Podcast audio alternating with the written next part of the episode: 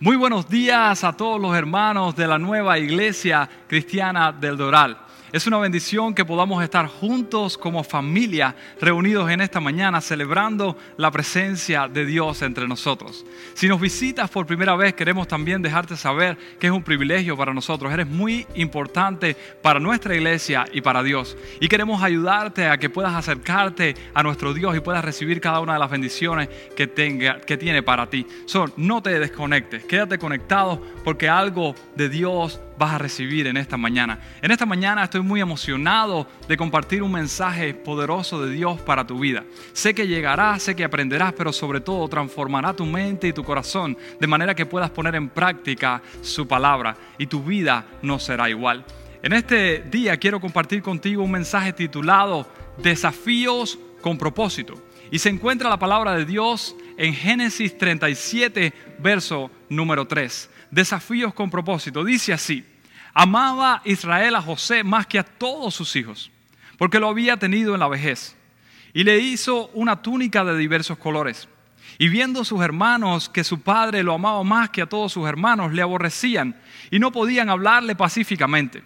Y soñó José un sueño y lo contó a sus hermanos. No le importó que ya lo aborrecían, sino que le contó el sueño y dice, que ellos llegaron a aborrecerle más todavía.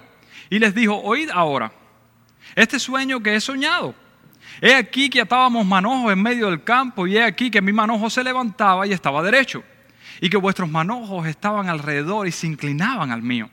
Y respondiendo sus hermanos, reinarás tú sobre nosotros y señorearás sobre nosotros. Y le aborrecieron aún más a causa de su sueño y sus palabras y soñó otro sueño y lo contó a sus hermanos diciendo, he aquí he soñado otro sueño, he aquí el sol y la luna y once estrellas se inclinan a mí. Y lo contó a su padre y a sus hermanos. Y su padre le reprendió y le dijo, ¿qué sueño es esto que soñaste? ¿Acaso vendremos yo y tu madre y tus hermanos a postrarnos ante ti? Y quiero predicarte un mensaje en esta mañana con la idea de que los desafíos de hoy son el puente a la bendición de mañana. Los desafíos de hoy son el puente a la bendición de mañana.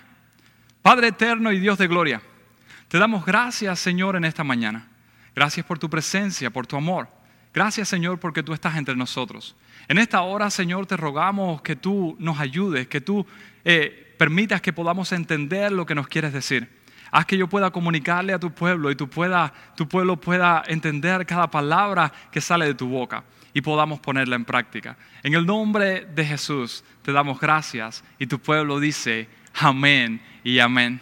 Quiero decirte que mucha gente piensa que hay dos días muy importantes en la vida de una persona.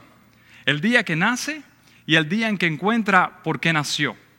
Pero para mí, hay un tercer día muy importante y es el día en que una persona se casa. Tengo el privilegio de estar casado con una de las personas más especiales que existen sobre la tierra. Recuerdo que nos casamos muy jovencitos. Tuvimos una amistad muy profunda por un año y por espacio de tres años y medio fuimos novios. Recuerdo el día que nos casamos como si fuera ayer, un día súper especial, un día de tanta bendición que no se los puedo explicar. Pero bendición no significa libre de desafíos. Recuerdo que ese día, precisamente, horas antes de que comenzara la ceremonia, estaba buscando todavía las croquetas que íbamos a servir. Y mientras yo buscaba las croquetas y estaba esperando para que la persona las cocinara y las friera, hiciera todas esas cosas, yo practicaba los votos matrimoniales en la tristeza y en la enfermedad y en la alegría y en la salud y hasta que la muerte nos separe. Recuerdo que tuve que usar un traje. Era la segunda vez en mi vida que usaba un traje. La primera había sido en los 15 precisamente de mi esposa. Pero la verdad es que no me sentía muy cómodo con que la gente me viera vestido así. Veinte minutos antes de que comenzara la ceremonia, tuve que ir a, buscar a la notario para que llevara el libro de las firmas y poder casarnos civilmente. Recuerdo que la gente me miraba y decía, ¿y este qué hace vestido así? Me miraban caminando y yo practicando todavía los votos matrimoniales y decían, ¿qué hace este? Se volvió loco. Y yo la verdad que sentía como que había un gran desafío dentro de mí. Lo más difícil fue cuando traté de decir los votos matrimoniales. La cosa fue que yo estaba justo mirando a mi esposa, pero pude mirar y percibir que habían llegado muchas personas más. Y lo único que tenía en mi mente era que tenía que haber comprado 100 croquetas más. Pero la verdad es que Jesús estaba con nosotros. Y si Jesús logró multiplicar los panes y los peces, también multiplicaría las croquetas. No, no, no, no, no. La verdad, las picamos a la mitad y alcanzó para todos. Fue un día de tanta bendición, fue un día de tanto, de regocijo, que el ver a mi esposa caminando hacia mí para el altar valió la pena pasar todos esos desafíos. Pero como les decía al principio, parece como una contradicción que uno de los días más bendecidos de una persona pueda ser también uno de los días más desafiantes. Siempre recuerdo que me vestí para cumplir un sueño y en ese mismo instante comenzaron los desafíos. Y no es interesante que en el momento en que tú y yo tratamos de hacer algo que tiene propósito y tratamos de poner manos a la obra, en ese mismo instante empiezan a suceder cosas que como que tratan de detenernos antes de que hayamos comenzado. Vas a empezar a estudiar, un reto aparece. Vas a empezar una relación, un reto aparece. Vas a empezar un negocio, un reto aparece. ¿Quieres casarte? Muchos retos aparecen. ¿Van a ser padres? Muchos retos aparecen. Los hijos crecen, los retos se multiplican. Y es como si el camino de nuestros sueños tuvieran el propósito de desafiarnos. Pero afortunadamente quiero decirte algo. La palabra de Dios también habla acerca de esto. Aparentemente esto es algo que nada más sucede en estos tiempos. Pero el pasaje que acabamos de leer se encuentra en el libro de Génesis. Génesis es el primer libro de la Biblia. Y no es casualidad que ahí se hable de personas como José. José y los desafíos que tuvo que pasar para que los sueños de Dios se cumplieran en su vida. José era un joven de 17 años, el más pequeño de sus hermanos y el principal, el favorito de su padre. La cosa es que Dios había escogido a José y le había dado sueños a José y le había dicho lo que iba a hacer posteriormente con él. Iba a hacer que su pueblo fuera salvado y que su, su pueblo pudiera mantenerse en pie gracias a su propósito y gracias a su vida. La cosa es que cuando él se lo contó a sus hermanos y cuando se lo contó a su padre, ellos no se pusieron muy alegres, se pusieron furiosos. Pero nada más y nada menos imagine que su jovencito, el que vive con usted, 17 años, 16 años, póngale su edad, se levanta un día y diga, mamá, papá, tuve un sueño. Dentro de poco todos ustedes se van a arrodillar delante de mí porque Dios me va a poner como mayor de toda esta nación como líder de esta nación. En ese momento, si usted, si usted tiene una chancleta, si usted, usted se lo tira y dice, tú no, tú, no, tú no recoges ni la basura. Y yo tengo que estar diciéndote a veces todo lo que tienes que hacer y tú me vas a decir esto. Sus padres y sus hermanos se pusieron muy furiosos. Y dice que un día José va al campo a buscar a sus hermanos y estaban pastoreando ovejas. Y cuando llega José, esto fue lo que sucedió. Génesis 37, 23 dice así. Sucedió pues que cuando llegó José a sus hermanos, ellos le quitaron a José su túnica. La túnica de los colores que tenía sobre sí. Y le tomaron y le echaron en una cisterna, pero la cisterna estaba vacía. Y escuche aquí, la cisterna estaba vacía, no había agua en ella. Primero quiero decirte, quiero hablarte a ti joven que me escuchas. A veces te da deseo de tirar a tu hermano una cisterna, no lo hagas. No lo hagas, eso no es algo bueno, no es de bendición. Aunque tú sepas que es propósito de Dios, no lo hagas, please. Pero quiero, quiero tocar bien este, este, este, este paso, este punto que dice, esta parte que dice que la cisterna estaba vacía. Me deja saber específicamente que la cisterna estaba vacía porque una cisterna llena hubiese acabado con la vida de José, lo hubiese ahogado. Hubiese terminado con su propósito, con sus sueños, pero Dios no permitió que la cisterna estuviera vacía porque simplemente la cisterna iba a ser uno de los desafíos que iban a ser usados como puentes para la bendición y para que Dios pudiera cumplir sus sueños en su vida. Dios tenía un propósito para José y lo que José tuvo que aprender era que Dios iba a utilizar precisamente esto, cada uno de los desafíos que él iba a enfrentar para llevarlos a donde él había soñado. Dios fue fiel, nunca lo dejó solo. Pero el camino de José no se parecía en nada a lo que había soñado. Y Dios te ha escogido a ti también. Dios te ha dado un sueño. Y está haciendo tu vida un desafío completo. Te está yendo bien duro. Es bien difícil lo que estás viviendo. Tu vida no se parece a lo que Dios ha soñado. Lo que estás pasando hoy son dificultades, desafíos que no se parecen en nada a lo que Dios tiene preparado para ti. Pero quiero decirte en esta mañana, nuestro Dios es experto en, transformar lo que el enemigo hace para mal y transformarlo para bendición y para, para, edificación de tu vida. Y en esta mañana quiero decirte que el mismo Dios que lo hizo con José y lo puso como, como segundo del reino, hizo todas esas cosas, es el mismo Dios que está contigo ahí. Quiero decirte que es difícil que alguien que no pase por desafíos pueda cumplir sus sueños. Cualquiera que sea tu situación. Dios va a usar cada una de esas cosas que el enemigo ha pensado para ti contra mal y lo convertirá en el puente para tu propósito, para tu bendición, para que tus sueños se hagan realidad, para que veas cuán grande es la manifestación del poder de Dios sobre tu vida y sobre los tuyos. La pregunta que surge en esta mañana es, ¿qué puedes hacer tú? ¿Qué puedes hacer tú para que los desafíos de hoy se conviertan en el puente a las bendiciones de mañana.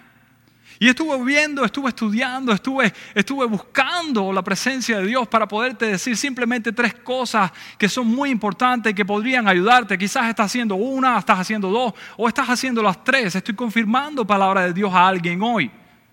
Lo primero que pude encontrar es que tú y yo necesitamos para construir las bendiciones de mañana con los desafíos de hoy, necesitamos la perspectiva correcta. La perspectiva correcta es la que le da propósito a tus desafíos y hace que construyas un puente con los obstáculos. Unos ven necesidades como limitaciones, otros ven necesidades como oportunidades. Lo que tú veas, eso será. Quiero decirte que todos vemos los desafíos de maneras diferentes y la mayoría de las personas ve los desafíos como desgracia. Lo que sucede es que la gente ve a la persona que tiene desafío como perdedores. Y la verdad es que no están viendo que los desafíos son el material, la materia prima que Dios utiliza para la bendición de esas personas.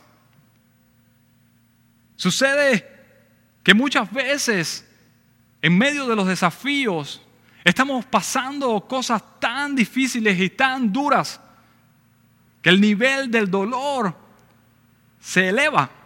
Se eleva tanto la presión que tendemos a enfocarnos en el dolor y precisamente nos desenfocamos de a dónde estamos yendo. Pero cuando la presión es muy fuerte, tendemos precisamente a hacer esto. A desenfocarnos del sueño que Dios tiene para nosotros y enfocarnos en lo que está sucediendo.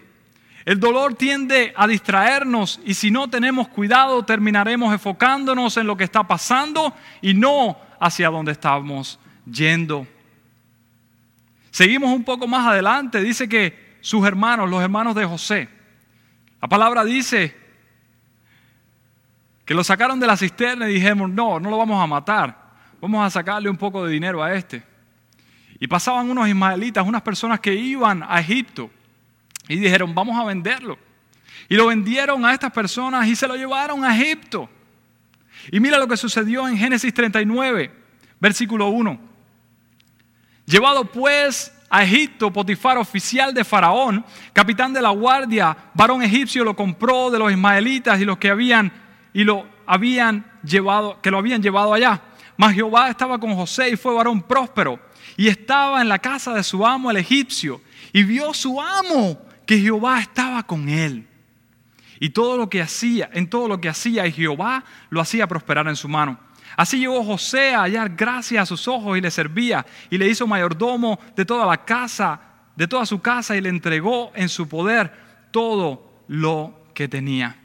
¿Sabes qué? José era esclavo, pero su mentalidad, su perspectiva no era una perspectiva de esclavitud, era una perspectiva de una persona que sabía que Dios estaba con él. Y quizás tú estás en un lugar ahora y estás pasando por algo que no sueñas, que no, soñabas que ibas a pasar.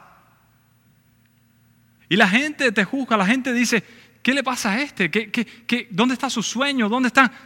¿Sabes qué? Si tú en el lugar donde tú estás Tú no te enfocas en la condición por lo que tú estás pasando, sino en la posición que Dios te ha puesto en el reino y tú entiendes quién tú eres, que tú has sido llamado, que tú has sido escogido, que Dios ha pagado un precio por ti y empiezas a trabajar no como esclavo o no como sirviente, sino con la mentalidad de uno que Dios está con él. Créeme, Dios te va a prosperar.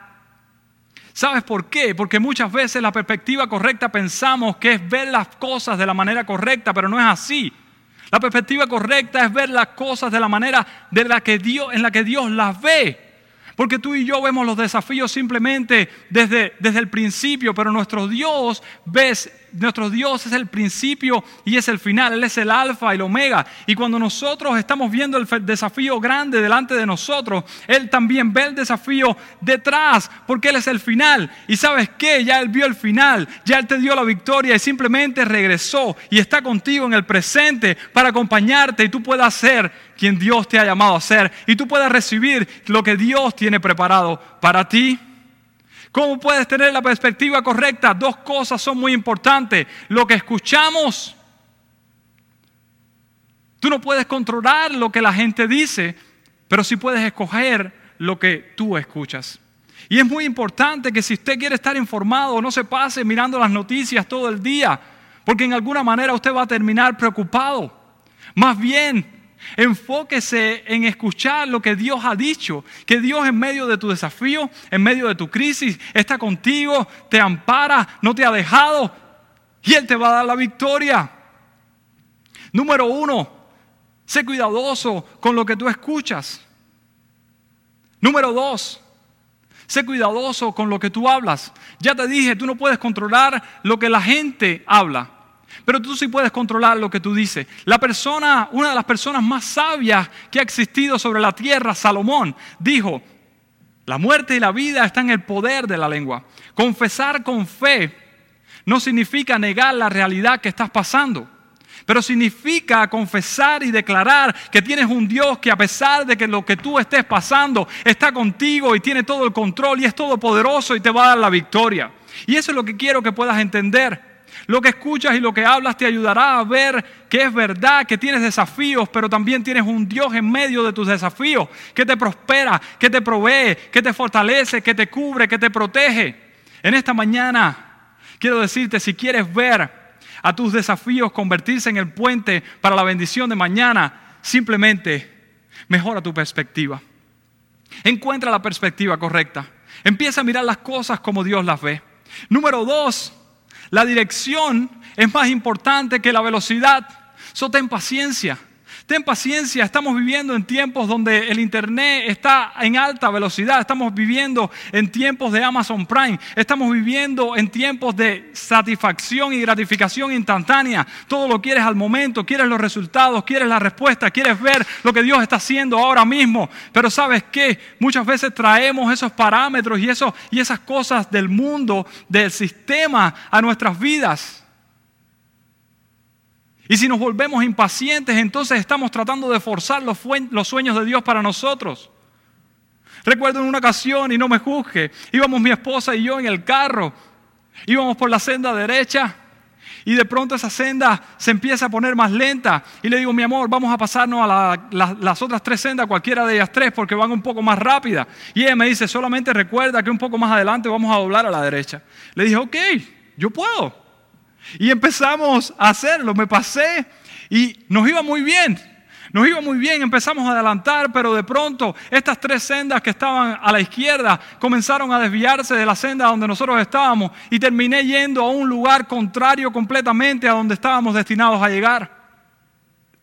Simplemente mi esposa me miró y me dijo, ten cuidado y sé paciente para la otra.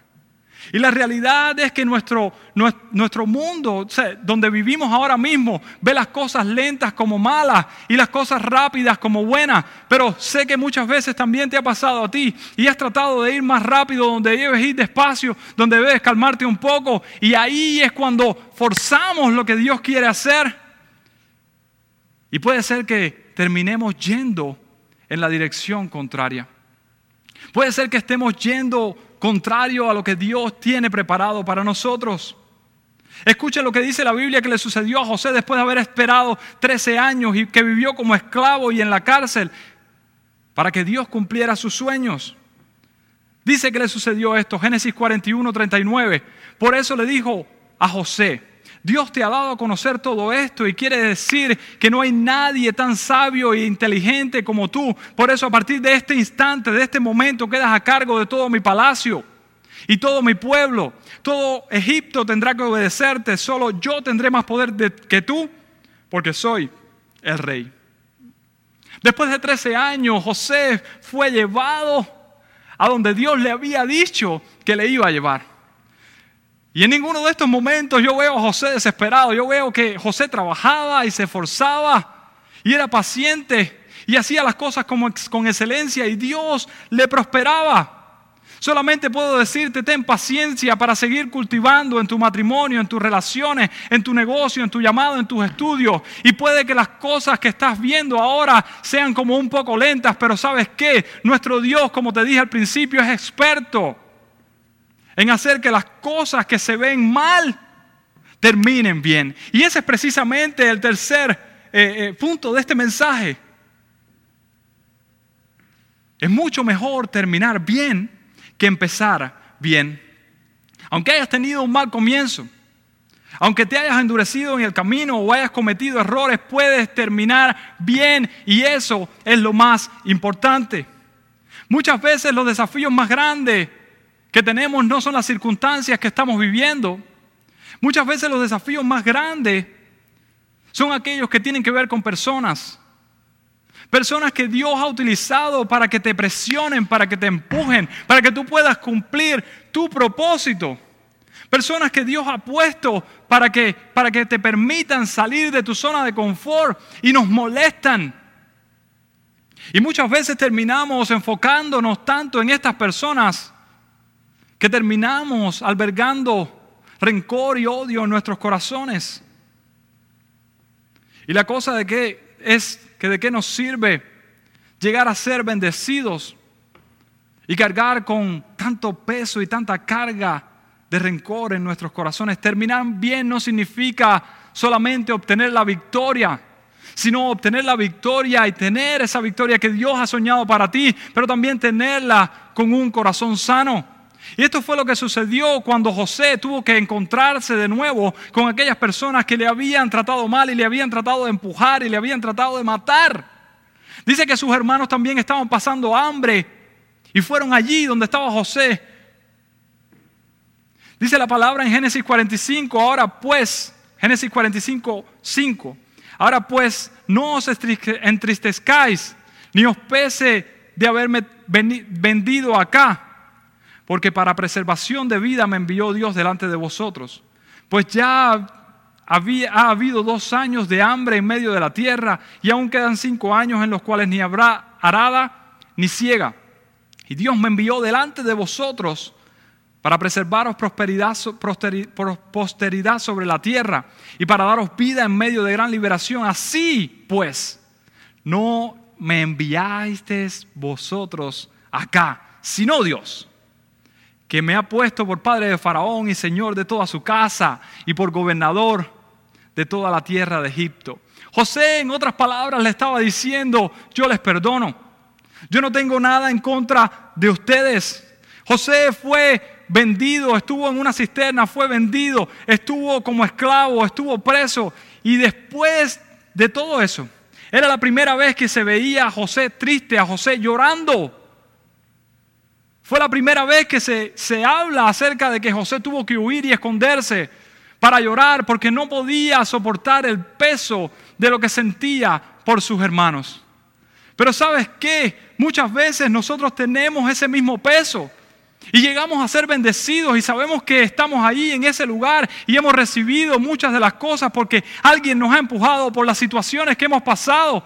Pero cuando tenemos la oportunidad de encontrarnos con estas personas, algo se enciende dentro de nosotros. Y debemos entender que puede que las cosas no hayan empezado muy bien. Pero lo mejor no es que empiecen tan bien como que terminen bien. Y José reconoció algo y este, este verso quiere que te lo lleves, quiero que te lo aprendas de memoria, quiero que lo pongas en la pared de tu casa. Dice que José en Génesis 50, 20 le dijo a sus hermanos, vosotros pensasteis mal contra mí, mas Dios lo encaminó a bien para hacer lo que vemos hoy, para mantener en vida a mucho pueblo. ¿Cómo puedes terminar bien? No dejes que la gente que te ha herido, que te ha lastimado, te haga quedarte en esa misma condición. Perdona, sé libre, levántate, porque hay un sueño de Dios por cumplirse, porque hay nuevos desafíos, porque hay nuevos retos y tú no puedes cargar con eso. De la misma manera que empezaste, no vas a terminar, vas a terminar bien si tú lo escoges. José no escogió quedarse ahí, José perdonó. Y tú y yo no somos diferentes porque tenemos el mismo corazón de José, pero sobre todas las cosas tenemos al mismo Dios de José. Hay gente que están pasando por situaciones tan difíciles que no pueden ver esto. Pero déjame decirte, Dios siempre ha estado a tu lado. Dios siempre ha estado contigo, Él no te ha dejado, Él no te ha desamparado, Él ha sido fiel. Y lo que el enemigo, lo que el enemigo ha pensado para mal, Él lo ha revertido para bien, Él lo ha encaminado para bien en tu vida. Porque quizás las cosas no empezaron muy bien, pero déjame decirte, pueden terminar muy bien. Y quiero concluir este mensaje contándote algo muy personal. Cuando tenía 11 años de edad, a mi mamá le predijeron, le predijeron el futuro. Yo sé que esto suena un poco raro para algunos, pero sí el reino de las tinieblas sí existe. Y de la misma manera que Dios predice y Dios profetiza y nos dice lo que va a suceder, de esa misma manera el enemigo también trata de adivinar el futuro. Y le dijeron que mi mamá no iba a contar conmigo por mucho tiempo, que iba a morir de muy joven. Imagínense cómo se sentirá un padre en el momento en que le dicen eso de un hijo. Desesperada, cogió a mi hermano, me cogió a mí y salimos a la calle. Nos montamos en un bus por 10 minutos y a los 10 minutos nos dicen, nos bajamos aquí. Y nosotros simplemente la veíamos llorando y nos bajamos. Y cruzamos la calle y cogimos el mismo bus y manejamos y fuimos atrás 20 minutos. Y nos bajamos, nos dijo, quedamos aquí y nos bajamos. Y caminamos por un tiempo. Y luego de un rato le llamó la atención una edificación muy grande y nos dijo, vamos a acercarnos aquí. Mi hermano, yo y mi mamá. Hermano, mi mamá y yo.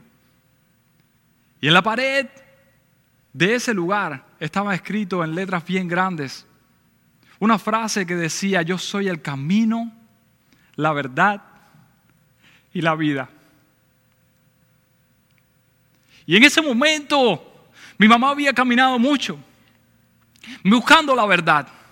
Pero lo que más deseaba era encontrar vida para su hijo.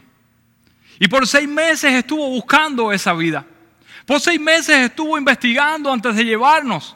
Por seis meses estuvo viendo quién era aquel que decía que era el camino, la verdad y la vida y lo encontró. Jesús. Jesús siendo Dios, se humilló a sí mismo haciéndose hombre y descendió simplemente para morir en una cruz y que nuestros pecados fueran perdonados y aceptar y que fuéramos aceptos delante del Padre restaurando su relación con nosotros. ¿Y sabes qué? Al tercer día resucitó para darnos vida juntamente con Él. Y gracias a esa vida tú y yo estamos aquí. Gracias a la vida que Jesús nos dio. Y estoy aquí para decirte 25 años después, en un lugar lejos desde donde del que yo nací, hablándole a personas que no conocía, en un lugar completamente vacío pero simplemente con el propósito de decirte ese mismo Jesús que dice que es el camino, la verdad y la vida, está contigo en medio de tus desafíos. Y Él utilizó el desafío en mi familia para acercarnos a Él, para llevarnos a Él. Nadie nos habló, nadie nos empujó, simplemente un desafío, uno de los más grandes de nuestras vidas, nos llevó a conocer a la persona más especial que existe en nuestras vidas en este instante. Y lo que quiero decirte en esta mañana es que no subestimes lo que Dios puede lograr con las crisis. No subestimes lo que Dios puede lograr en tus desafíos. Sabes, el enemigo ha estado tratando de interrumpir tus sueños, de romper tu matrimonio, de que no seas el padre que debes ser, de que no seas la esposa que debes ser, de que no te comportes como el hijo que debes ser. Pero Dios está contigo y también está contigo para decirte, aunque el enemigo trate de hacer cosas para mal, yo estoy aquí para cambiarlas para bien. Aunque el enemigo trate de destruirte, yo estoy aquí para utilizar todo lo que él está haciendo para bendecir tu vida, para que puedas cumplir tu propósito, para que puedas hacer para lo cual yo te creé. Lo único que puedes empezar haciendo para construir el puente a la bendición de mañana con los desafíos de hoy son estas tres cosas. Aprende a ver las cosas desde la perspectiva de Dios, desde la perspectiva correcta. Recuerda que la dirección es mucho más importante que la velocidad y sé paciente. Y por último, acuérdate que las cosas puede que no hayan empezado muy bien, pero que es mejor terminar bien que empezar bien. En esta mañana quiero que donde quiera que tú estés puedas cerrar tus ojos. Quiero orar por ti. Quiero orar por ti si tú estás pasando por desafíos. Quiero orar por ti si tú estás pasando por cosas difíciles, situaciones en tu vida que tú no puedes ni creer lo que estás pasando. Quiero declarar una palabra de fe sobre tu vida en este momento. Padre eterno y Dios de gloria, te doy gracias en esta mañana por tu palabra. Gracias por tu presencia.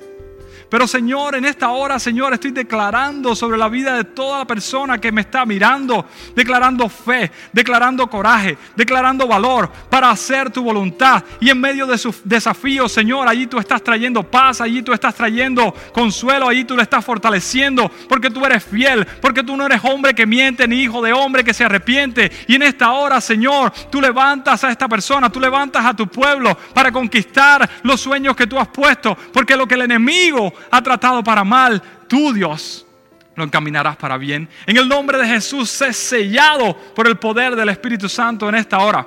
Constructores de puentes, constructores de puentes a la bendición de mañana. En el nombre que es sobre todo nombre, en el nombre de Jesús. Y siempre tratamos de dejar un momento en nuestro servicio para darle la oportunidad a aquellas personas que están lejos de Dios, aquellas personas que quisieran conocerle más, aquellas personas que han escuchado su palabra y, quieren tomar una decisión de acercarse un poco más, de conocerle un poco más.